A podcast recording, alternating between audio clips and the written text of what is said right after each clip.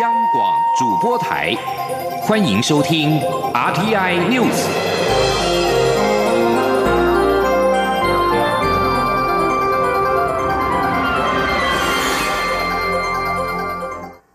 各位好，我是主播王玉伟，欢迎收听这节央广主播台提供给您的 RTI News 新闻。首先带您关注非洲猪瘟的防疫。金门县海边在去年底发现一头漂流上岸的死亡猪只，经过采样送验之后，三号确认检出有非洲猪瘟的病毒。而蔡英文总统今天特地前往金门视察防疫作为，有关总统今天的行程以及在当地疑似又发现必死猪有非洲猪瘟的情况，现在连线央广记者肖兆平，赵平请说。是，那么因为日前金门发现了海漂的死猪，那么经过检疫发现之后，确认是染有非洲猪瘟的猪体哦。那么今天早上也同样发现，在金门的海边有疑似染有非洲猪瘟的死猪哦，所以呢，政府在加强非洲猪瘟的防疫上，特别是严阵以待。蔡英文总统今天也特别到了金门第一线来试导所谓小三通港口当中的检疫过程，比方说像在船下来的地方哦，民众要下来的地方，他那个通道里面就会先去看看是不是有提醒旅客不要携带有。这个猪肉制品的这个广播，那有除了这个通道的试导之外呢，还会进一步到海关的动植物检疫的这个区块里面去看 X 光机的一个查验，以及检疫犬是不是有执行的一个工作。那以上呢，就是蔡总统在呃小三通港口这个部分主要要试导的重点。那么最后，蔡英文总统要回到台湾之前呢，还会在机场。针对今天在金门所试导几个重点，以及政府对防疫非洲猪瘟的一个相关工作做一些呃重点的一个宣示以及强调。以上就是在金门的实际情况。是的，谢谢赵平。好，这是总统今天在金门视察时一些相关的试导作为。另外。由于非洲猪瘟疫情恐怕透过海漂入入侵台湾，海巡署今天通报，今天上午在金门县乌丘乡小丘岛海滩发现一头死猪，研判是海漂上岸，目前已经进行后续处理与管制。行政院长赖清德今天指示要加强中央、地方民众以及养猪农合作防疫，并且要加速执行防疫作为。各地方政府在四号必须将灾变中心开设完毕，后续也。也要拟定演习计划呈报给中央，另外也要加大防疫面作为，像是环保署应该协助金门、连江县来处理中国海漂来的垃圾，避免疫情传播。行政院长赖清德今天上午坐镇非洲猪瘟中央灾害应变中心第二次会议时，由海巡署通报，上午在金门县发现一头死猪。由于当地是没有养殖场的，研判是经由海漂上岸，目前已经拉起了封锁线进行管制等后续处理。由于中国垃圾或是动物的尸体透过东北季风海漂上岸的情况会持续发生，后续也会加强巡逻，扩大防疫管制。赖清德指出，由此可知，中国的非瘟非洲猪瘟疫情已经是相当的严重，而且对防疫工作并不恰当，才会让病死猪流窜。更令人担心的是，三号检出非洲猪瘟的病死猪研判就是来自中国的九龙江一带，并不在中国通报世界动物卫生组织 OIE 的区域内，让台湾极有可能受到影响。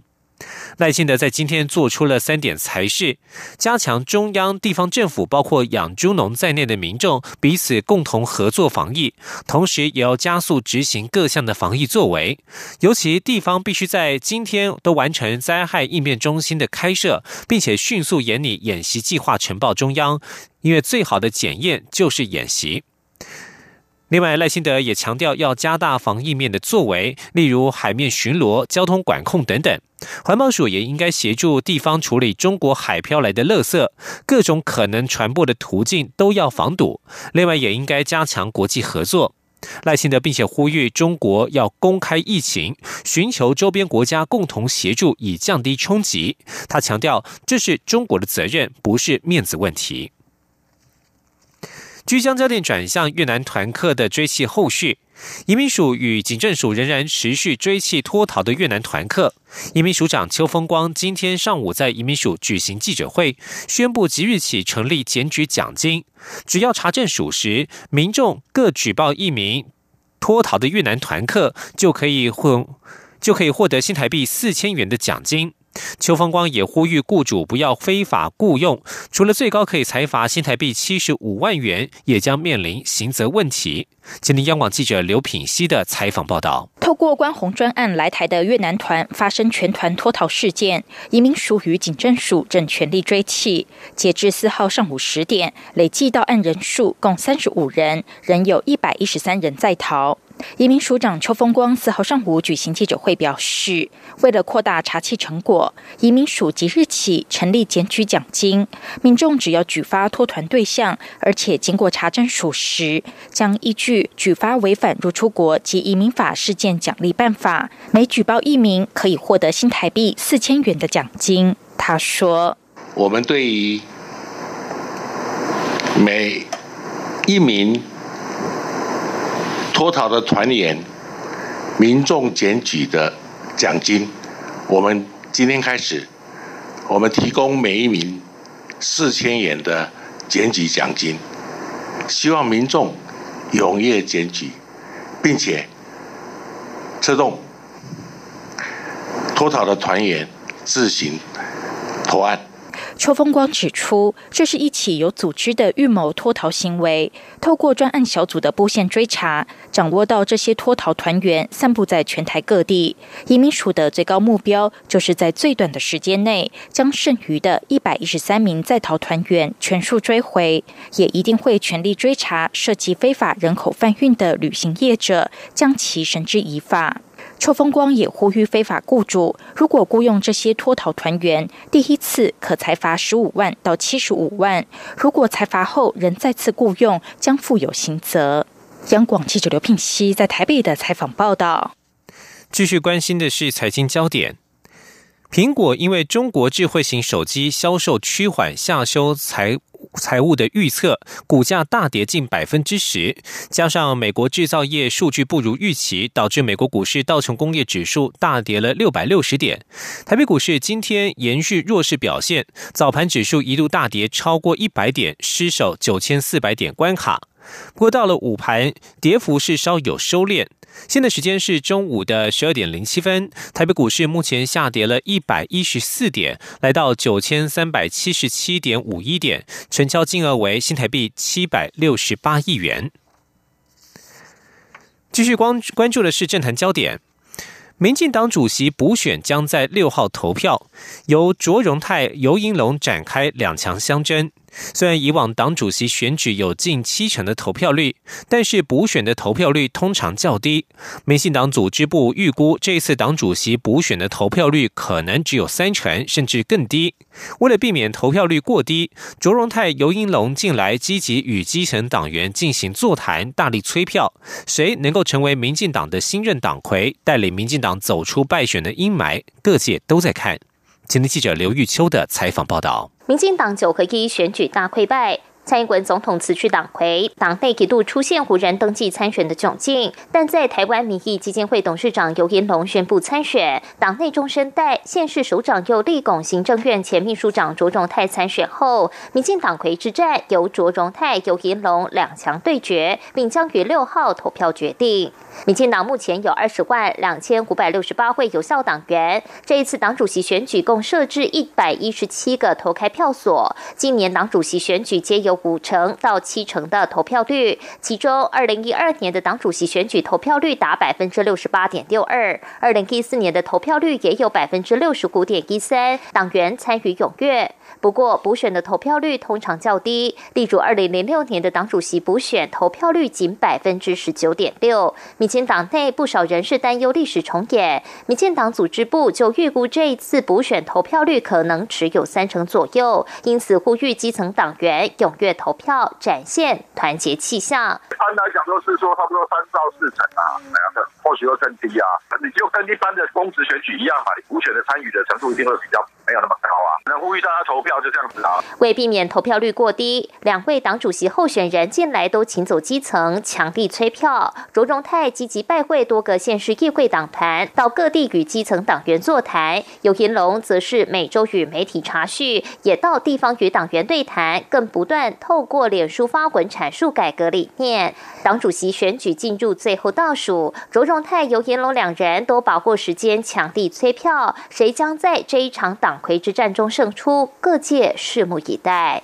中广播电台记者刘秋采访报道。继续关注的是两岸焦点。中国国家主席习近平发表对台谈话的隔天，欧盟随即重申维持现状以及致力持续推展与台湾的关系。资深外交圈人士表示，欧盟此一立场与中国背道而驰，显示对中国的态度越来越强势。习近平对台发表谈话时，坚持一个中国、探索两制台湾方案等五项原则，同时表示不放弃使用武力。欧盟发言人表示，维持现状、重启两岸对话以及保持克制非常的重要。欧盟将致力于持续推展与台湾的关系，并且支持作为台湾治理体系且与欧盟共享之诸多价值。熟悉欧盟外交政策的资深外交圈人士认为，欧盟长期以来对两岸一贯立场是支持以和平方式解决台海差异，并且拒绝以任何武力或威胁方式来解决问题。但是在习近平发表谈话之后，隔天随即重申这些立场，显示不但不认同，还有些背道而驰的意味。此时，欧盟重申两岸和平稳定是其重大利益立场，这显示欧盟对中国的立场也越来越强势。英国《泰晤士报》社论以“北京的霸凌”为题，指出中国借由孤立与威胁台湾，以挑战美国在亚洲的地位。西方国家不应该屈服于压力。而荷兰《商务日报》认为，习近平这回强调外国势力不得干涉，这显然是针对美国而来。美国对台湾提供更多支持，让习近平越发挑衅。加拿大外交部表示，自十二月一号华为财务长孟晚舟在温哥华被捕以来，有十三名加拿大人陆续在中国遭到拘留，其中至少八人已经获得释放。环球邮报三号报道，加拿大逮捕孟晚舟之后，只有三名加拿大公民在中国被捕的消息被公开，但加拿大外交部发言人。贝鲁伯向《环球邮报》表示，外交部得知，不包括香港在内，十二月一号以来，已经有十三名加拿大公民被扣留在中国，确认其中至少有八人已经获释。三名已知被捕的加拿大人，分别是加拿大前外交官康明凯、商人史佩弗以及教师麦克福。其中，麦克福在十二月在。中国教英语时被捕，他是已经获释的八人之一，现在已经返回加拿大。加拿大与中国目前关系紧绷，尽管时机敏感，但是加拿大参众议员组成的访问团已经确定六号到十二号造访中国。至于此团将会见哪些中国官员，以及是否会设法游说中国释放加拿大人等问题，加中议会协会主席戴毅的办公室暂时没有回应。美国国务院在三号则是更新对中国旅游安全的提醒，仍然维持在第二级，提高警觉。但是提醒美国公民在前往中国旅行时，要慎防中国任意执法，禁止美国公民离境，并且提醒在当地要谨言慎行。即将焦点转向美国政坛，美国资深民主党众议员佩洛西三号第二度获选为众议院议长。他呼吁团结，但是也坦诚，在美国总统川普的时代，他不会幻想与共和党人合作会是件容易的事。佩洛西已经在三号致函总统川普，邀请他在一月二十九号赴国会两院发表国情咨文。对于佩洛西回国担任众院议长，川普也表示恭贺，并且希望他们能够共同合作。美国有线电视新闻网 CNN 直言，对川普来说，佩洛西当选议长，这并不是好消息。川普的好日子到此为止了。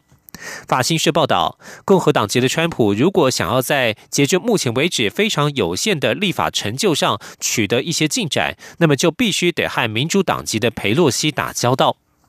川普三号表示，他可以和民主党主导的众议院找到共同立场，但是他重申，在联邦政府恢复运作之前，必须先取得修筑美国与墨西哥边界围墙的费用。以上新闻由王玉伟编辑播报，稍后请继续收听央广午间新闻。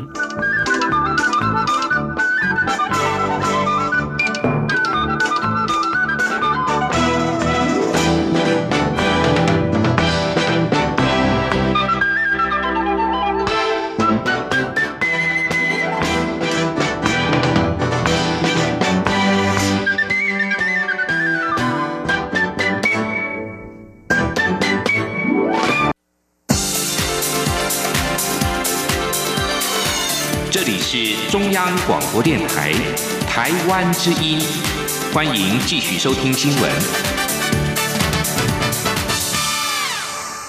欢迎继续收听新闻，我是陈怡君。新闻开始，先来关心流感的疫情。随着农历春节即将到来，流感疫情也可能会攀上高峰。机关署副署长庄仁祥今天在立法院提醒，预估类流感将在下个星期进入流行期，机关署将会请各县市重点医院要准备类流感门诊。庄仁祥表示，今年流感疫苗对抗流感的吻合度非常好，已经施打了五百一十万剂。他呼吁民众施打疫苗。记者王维婷的报道：，民进党立委邱泰元四号举行记者会，指出国内流感疫情升温，恐怕会在春节期间进入高峰。邱泰元提醒，公费流感疫苗还有约十三点五万剂可以施打，民众应该尽速接种。出席记者会的新北市医师工会理事长周庆明也表示，新北市的类流感门诊、急诊就医人次连续三周上升，上周已经突破一万人，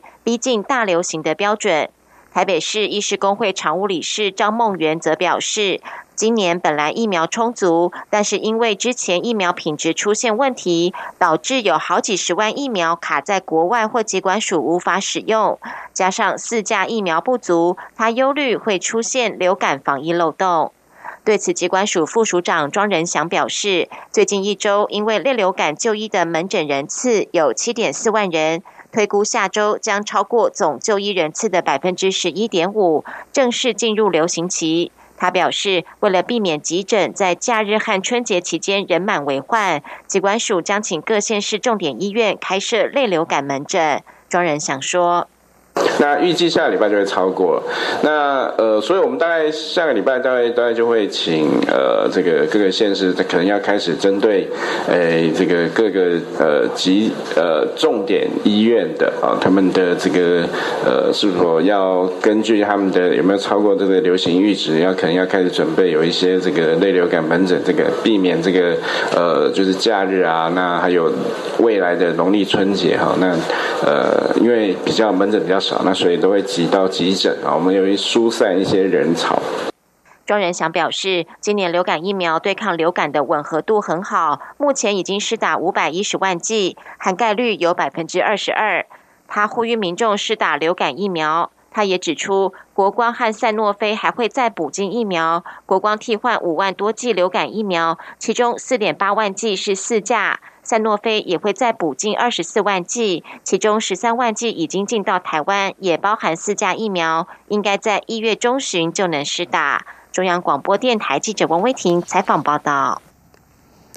台湾近期，北台湾近期比较湿湿冷冷的天气，终于在今天见到了阳光。不过呢，中央气象局提醒大家要好好把握今天的暖阳，因为从明天晚上开始，东北季风又会卷土重来，直到下周三才会离开。届时，北台湾又会陷入湿冷的天气，气温也将会下探摄氏十四度。记者吴丽君的报道。从去年底就来台跨年的东北季风，总算在四号清晨扬长而去。久违的东阳也在老天一扫阴霾后展颜现身。气象局预估，全台高温都有机会在这天重回摄氏二十五到二十八度，降雨也会趋缓，只剩东半部还有些零星降雨。不过暖阳乍现只有一天，周六起又有一道锋面通过，紧接着东北季风就会在五。号晚间卷土重来，并且流连忘返，直到下周二，老天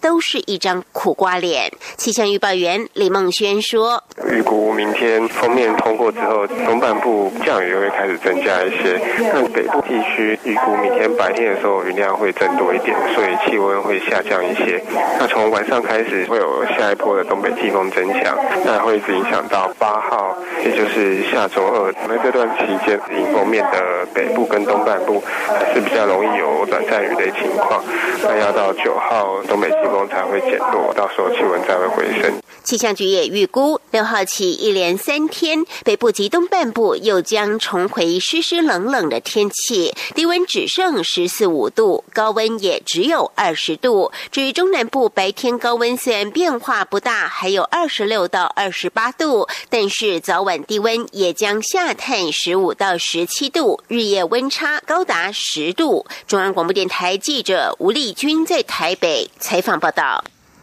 接下来，我们要用专题的形式带您一起关心外籍移工的权益。台湾的外籍移工已经突破了七十万人。二零一六年，政府废除了移工团体口中的剥削条款，也就是旧福法第五十二条，移工每三年需要出国一天的规定。当时宣称可以帮移工省去高额中介费，移工还能够自由转换雇主。不过三年过去了，没有了高额中介费，却出现了买工费，移工。如果想转换雇主或是公司官场，必须要重新找工作时，就必须支付中介一笔新台币六到八万不等的买工费，才能获得工作机会。我们不禁想问：剥削条款删除之后，移工们真的自由了吗？请听记者杨文军的专题报道。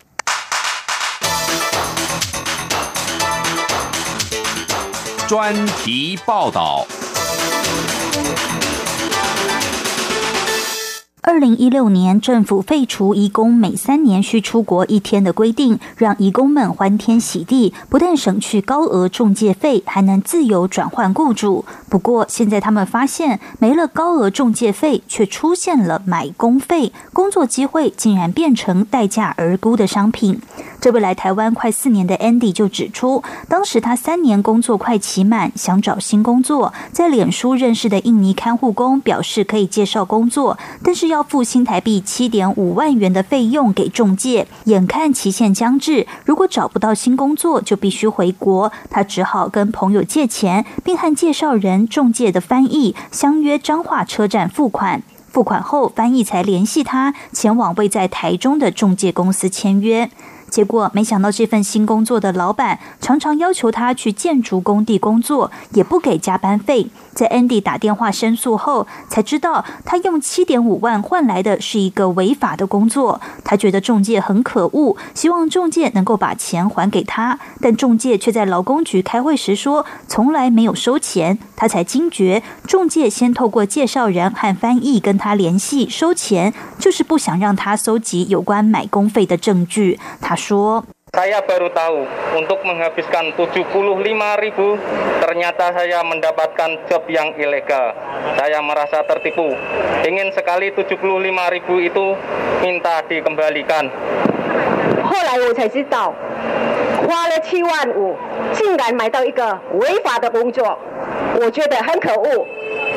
要把那七万五拿回来。另外，这位印尼移工哈吉提到买工费，更是激动，因为他为了来台湾工作，先在印尼付了四千万印尼盾，约八点四万台币，工作一年多才还完。后来为了找新工作，又被中介要求付六万元的买工费，并给他汇款单，叫他把钱汇到印尼。结果才工作五个月，哈吉就被雇主以业务缩减为由转出。他希望中介返还买工费，但中介至今没还。哈吉将汇款单和通话记录等证据交给劳工局，劳工局也没开罚。他说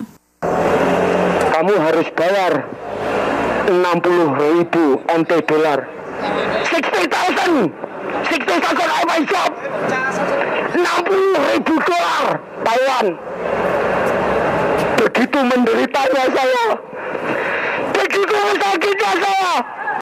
我付了这么多钱给中介，中介没有帮忙我，让我在台湾好好工作。台湾国际劳工协会研究员陈秀莲表示，自从二零一六年修法至今，他们已接过上百件有关于买工费的案件，但没有一件申诉成功。主要是移工搜集证据非常困难，中介甚至可以推脱是移工私人借款来规避，让案件不了了之。不过，多家合法中介公司受访时，对买工费这样的收费感到不可置信。除了回应没听说外，更有业者直言没碰过这样的事。若这么好赚，他们早就发达了。这位从事中介工作超过十年的业者指出，以前印尼那边的中介会付钱让台湾这边的中介帮忙媒合工作，但现在两边政府都非常保护移工，这些移工也可以挑选雇主，甚至有些移工很聪明也很挑剔，遇到不喜欢的雇主也可以说不要。环境早就不同以往。业者说，现在国内中介只能收取政府规定的费用，就是刚开始的文件申请费用，后续的服务费。第一年的服务费比较高，每个月一千八百元，还要扣百分之八的税，这是主要的收入来源。但都是跟雇主收费，没有跟义工收费，义工要负担的顶多是健保费。他说。那我们必须要送工服务，女佣有什么问题我们都要跑。那我们第一年是一个月一千八，那国家是三十六个月都是两千。就业安定费如果没有缴滞纳金还很高。对呀，所以你说这个所有的负担，我觉得都在雇主身上。对，然后女佣呃，譬如说健保的部分，他们有基本的分摊的部分，只有两三百块吧。尽管台湾有许多合法中介公司都是循规蹈矩，尽力媒合雇主与移工，但不可否认，或许还是有游走在法律边缘，利用移工不想被遣返回国、有时间压力、必须有一份工作的心理，敲诈移工。观察现行法令及政府资源，旧福法虽然开放让移工可自由转换雇主，但政府并未建立相关的媒合机制。而政府规划的直接聘雇中心，只对期满想续聘或想转换雇主的移工有帮助。也就是说，当移工在三年内遇到雇主歇业，发现工作不如预期，照顾的老人家过世时，都因为三年未期满，只能透过中介公司帮忙找下一份工作。劳动部劳动力发展署跨国劳动力事务中心副主任王志明指出，外劳若要转换工作，中介还是非常关键。毕竟雇主若要聘用外劳，他们也不知道要去哪里找，还是得透过中介。他说：“他们义工，他当然是希望讲他们可以自由转换雇主，可是真的不容易啊。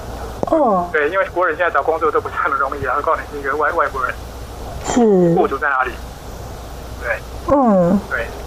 还是有它的难度了。”由此可知，需要寻找新工作的移工，除非自己有门路，否则所有工作机会都仍掌握在中介手中，自然让中介有了可乘之机。政府应建立外籍劳工转换雇主资讯系统，提供双语资讯平台，一方面让移工获得正确消息，提供好的求职管道，雇主也可以透过此平台寻找移工，避免非法中介从中剥削。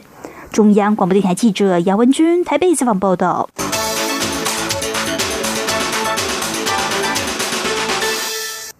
继续来关心的是国际消息。联合国难民事务高级专员公署三号表示，二零一八年试图横渡地中海丧命或是失踪的移民数量，比前一年减少超过四分之一，成为两千两百六十二人。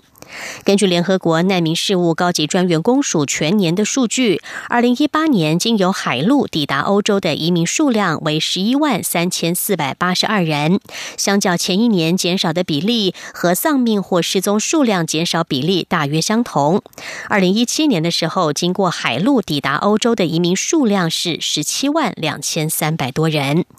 这个数据也证实，西班牙成为了从北非前往欧洲移民和难民的主要入境。定点，二零一八年有五万五千七百多位移民透过海路抵达了西班牙。在强硬的反移民政府领导之下，去年抵达意大利的移民人数已经大幅下降到两万三千多人，这个数量大约是二零一七年从利比亚抵达意大利移民人数的五分之一。全部的数据都远远不及二零一五年的巅峰时期，当时估计有一百万人横渡地中海到欧洲，大部分是由土耳其抵达希腊。苹果因为中国智慧手机销售趋缓，下修财测，股价也大跌。而在此同时，美国晶片制造商高通三号表示，针对和苹果在德国的专利诉讼，已经遵照法院的要求，存放总额达到十三亿四千万欧元的债券作为保证金，苹果就必须将德国的部分 iPhone 产品下架。德国法院去年十二月二十号裁定，苹果侵犯高通一项专利权。这项专利可以在手机收发信号时节省电力。不过，法院也同时要求高通要提供担保金才会执行命令。一名苹果发言人表示，对于慕尼黑法院的判决感到失望，并将上诉。德国消费者仍然可以透过苹果的四千三百个营运商和经销商取得所有 iPhone 的机型。以上 T N News 由陈怡君编辑播报，谢谢收。